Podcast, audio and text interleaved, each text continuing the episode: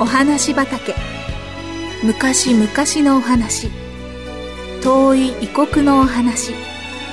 遥か未来のお話。それからすぐお隣のお話。ほんのさっきのお話。今日はあなたに届けます。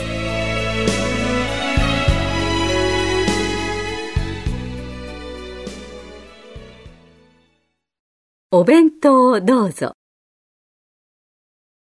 まきちゃんのお母さんはバランティアで週1回近所のおじいさんのところへお弁当を届けています。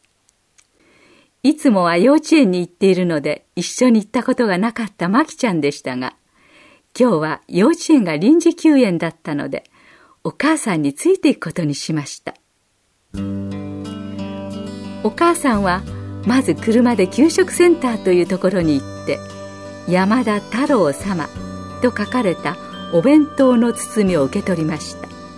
それからまた車で家の近くまで戻ると郵便局の先の狭い道の奥に車を止めました。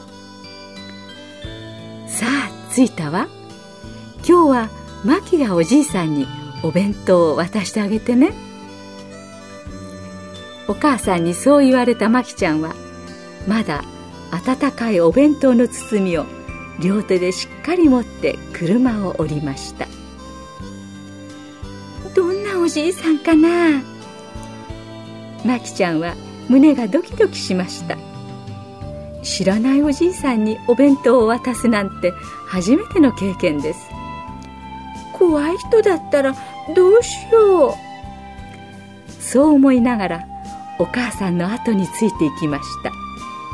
お母さんがインターホンを鳴らして「山田さんこんにちは。高橋です」と大きな声で言いました「はいはい。どうぞどうぞ」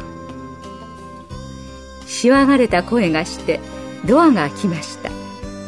そこには痩せて背の高いおじいさんが下駄箱に寄りかかるようにして立っていました山田さんお弁当ですよ。お母さんはそう言ってマキちゃんの方を見ました。マキちゃんはちょっと恥ずかしいような怖いような気持ちでしたが思い切って「お弁当どうぞ!」と言って大切に持っていたお弁当の包みをおじいさんに渡しました。おや今日はお嬢ちゃんも来てくれたんだね。ありがとう。おじいさんはニコニコ顔でそう言うと体をねじらせるようにして片方の手でお弁当を受け取りました。おじいさんは病気のために体の半分が動きにくくなっていましたのでお弁当を受け取るのも大変なようでした。マキちゃんはおじいさんに何か言ってあげたいと思いましたが何と言ってよいのかとっさに言葉が浮かびません。おじいさん頑張ってね。マキちゃんはいつもお母さんから言われている言葉を思い出してそう言いました。は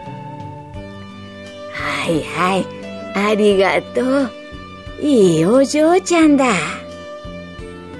おじいさんはお弁当を下駄箱の上に置いて自由に動く方の手でマキちゃんの頭を撫でてくれました。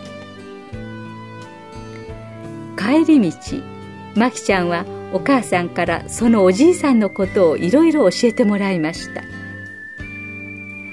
あのおじいさんはねおばあさんが亡くなってからは一人暮らしなの。ヘルパーさんが来てお掃除や買い物をしてあげるんだけどお料理まではできないのでいつもはおじいさんが自分でご飯を炊いたりおかずを作ったりして食べなければならないのよ。体が不自由だしお料理にも慣れていないからとても大変みたい。だから週に1回だけどこのお弁当がとても待ち遠しいんですって。マキちゃんの手にはまださっきのお弁当のぬくもりが残っているように思えました。